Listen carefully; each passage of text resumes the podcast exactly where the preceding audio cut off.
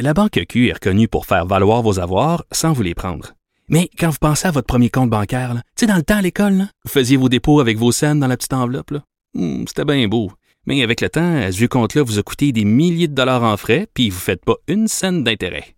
Avec la Banque Q, vous obtenez des intérêts élevés et aucun frais sur vos services bancaires courants. Autrement dit, ça fait pas mal plus de scènes dans votre enveloppe, ça. Banque Q. Faites valoir vos avoirs. Visitez banqueq.ca pour en savoir plus. Mario Dumont et Vincent Dessureau. Joignez-vous à la discussion. Appelez ou textez le 187 Cube Radio 1877 827 2346. Et on est de retour avec euh, le ministre québécois de la Santé, Christian Dubé. Monsieur Dubé, bonjour. Oui, bonjour, Monsieur Dumont. Vendredi, fin d'après-midi, c'est l'heure des bilans. Là. Ça a été une, une assez mauvaise semaine là, sur le plan de la du nombre de cas d'hospitalisation. Euh, les chiffres ont fait des, sauts. Euh, ça suit le genre de, de, de modèle, ou de prédiction que, que vous aviez en tête? Ben, écoutez, ça suit les comportements qu'on a eus. Euh, je pense que vous savez, ça fait quand même quelques semaines qu'on demande aux gens d'être prudents, de respecter les, mesures sanitaires. Puis quand on a commencé à dire, écoutez, là, on, on veille de frapper le mur. Vous vous souvenez, je l'ai dit peut-être même il y a plusieurs jours de ça. Ben malheureusement, aujourd'hui, les chiffres qu'on a, puis je le redis, vont peut-être être encore pires que ça dans les prochains jours. C'est parce qu'on est tributaire des comportements qu'on a eus dans la population. Ça, c'est le reflet du comportement il y a quoi, deux semaines, dix jours? Il faut toujours remonter un peu dans le passé. Le, les chiffres d'aujourd'hui, c'est le reflet du comportement d'il y a dix jours, mettons. Pensez-vous que ça s'améliore? Sentez-vous que présentement, le, message... Parce que, vous savez, ouais. on est, on peut être contagieux pendant à peu près 14 jours. Ça prend 4 à 5 jours pour que les symptômes se montrent, mais on reste quand même contagieux euh, pour une dizaine de jours par la suite. Alors, euh, s'il y a des gens qui n'ont pas respecté, puis il y en a plusieurs qui n'ont pas respecté les consignes, rappelez-vous de ce qu'on voyait dans les restaurants il y, a, une quinzaine de jours, puis on avait fait deux appels aux, aux Québécois dans les vendredis qui ont suivi, qui précédaient le week-end. Ben aujourd'hui, on paye le prix des 15 derniers jours. Mmh. Ouais. Êtes-vous inquiet pour euh, les CHSLD, les résidences de personnes âgées, les ressources intermédiaires? Parce que c'est encore là, quand on regarde les, décès, les personnes malades, etc., euh, c'est pas comparable en nombre avec ce qu'on a vu ce printemps, mais c'est encore là où la, menace se pointe. Ben, écoutez, jusqu'à maintenant, euh, puis on, en a eu des, cas, on en a eu des décès, mais jusqu'à maintenant, on n'est pas du tout dans le même code régional de ce qu'on a vu au printemps, là, je peux utiliser cette expression-là. Par contre, ce qui nous inquiète beaucoup, c'est que les plus vulnérables restent encore les plus vulnérables. Puis la minute qu'on va laisser rentrer par la contagion communautaire, parce que les gens vont aller les visiter, etc., euh, c'est là que ça, va, ça peut monter en flèche. Et c'est pour ça que dans les mesures de la zone rouge, on a limité les gens qui peuvent aller les visiter parce qu'il il, il va, il va en avoir. Regardez le nombre de décès. Moi, je, je, je pense qu'il faut. On était capable de les contrôler jusqu'à maintenant. Puis on en a eu quelques-uns, mais j'ai vraiment peur que si la contamination communautaire continue, ben ça va finir par rentrer, particulièrement dans nos RPA. Parce que dans nos, dans nos CHSLD, vous le savez, on a mis beaucoup de mesures de protection des infections en place mmh. depuis trois, quatre mois. Ça, je pense que c'est pas, je vous dirais pas que c'est parfait, mais je pense qu'on le contrôle assez bien. Vous avez vu, on a mis des gestionnaires, un gestionnaire par CHSLD.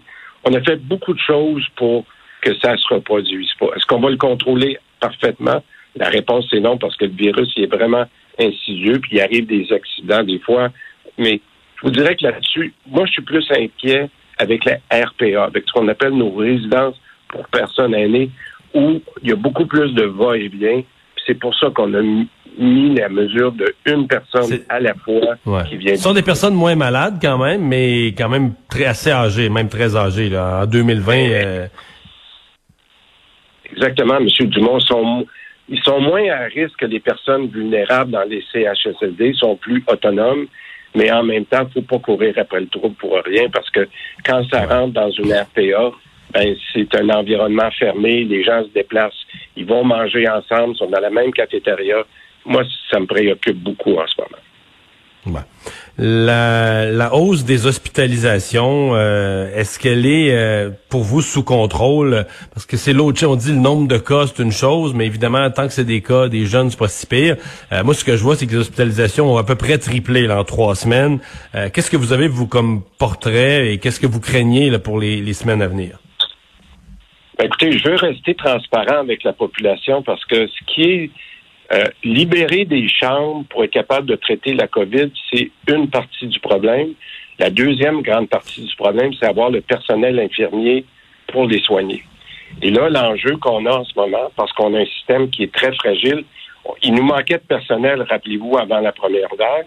On a épuisé notre personnel pendant la première vague. On leur a donné des congés en septembre, puis on a vu comment ça a fragilité le système. Des infirmières qui sont allées passer des examens. Et mon principal enjeu en ce moment, c'est que j'ai déjà depuis un mois au moins 1000 personnes qui se sont euh, qui sont désistées du système, soit parce qu'ils ont été contaminés ou parce qu'ils sont fatigués ou en retrait préventif. Donc, vous avez 1000 personnes qui, sont tirées du système, là, qui travaillent plus pour l'instant. Oui, on, a, on parti à 12 000. Au pire de la vague, on était passé de 12 000 on avait réussi à ramener ça à 3500, mais je suis presque rendu à 5000 là, qui qui sont pas qui sont pas disponibles. Alors j'ai un système qui est très très très fragile.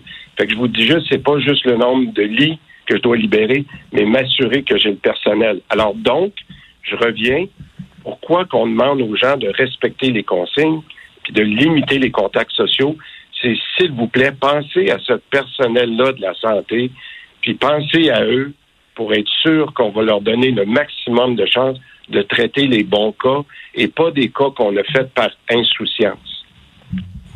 Un mot sur, euh, en terminant, sur l'Institut de pneumologie et de cardiologie de Québec. On en a parlé plus tôt dans l'émission. Le devoir parle d'une éclosion majeure. On dit patients et personnel, 60 cas en plein cœur de, de cet hôpital qui donne quand même des soins de, de, premier niveau. Euh, ça vous inquiète? Là, on, on, on rend vous l'avez été, là, commencer à annuler des, des, interventions, des chirurgies et autres? Ben, c'est un autre bel exemple que je vous dis comment c'est vicieux, euh, le, fameux virus, parce que s'il y a bien un endroit où on pensait qu'on est qu'on peut être protégé puis qu'ils ont les, les, bonnes mesures, mais là, quand ça rentre, ça rentre. Là. Alors donc, euh, oui, je suis euh, je suis inquiet de ça. en même temps, je veux rassurer les gens. Je pense que nous, ce qu'on demande à la population, puis je reviens là-dessus, M. Dumont, c'est vraiment important pour nous, c'est on va s'occuper, quand je dis le ministère de la Santé, on va s'occuper de mettre le maximum de mesures dans notre système de santé, que ce soit les milieux de vie ou les milieux de soins. Mais où je demande à la population, c'est s'il vous plaît, pour ce que vous, vous contrôlez. Quand on dit restez chez vous, je pense que vous l'avez assez dit, puis tout le monde le dit maintenant, il faut que le message soit clair pour les 28 prochains jours, restez chez vous. Venez vous faire tester, puis ceux qui viennent se faire tester, c'est ceux qui devraient se faire tester, parce que ça aussi, ça engorge notre système. Puis pour se faire tester, vous devez soit montrer des symptômes, soit avoir été en contact avec quelqu'un, ou on vous appelle parce que vous faites partie d'une chaîne de contagion. Mais si vous n'avez pas ces trois critères-là, restez chez vous parce que notre système est déjà engorgé.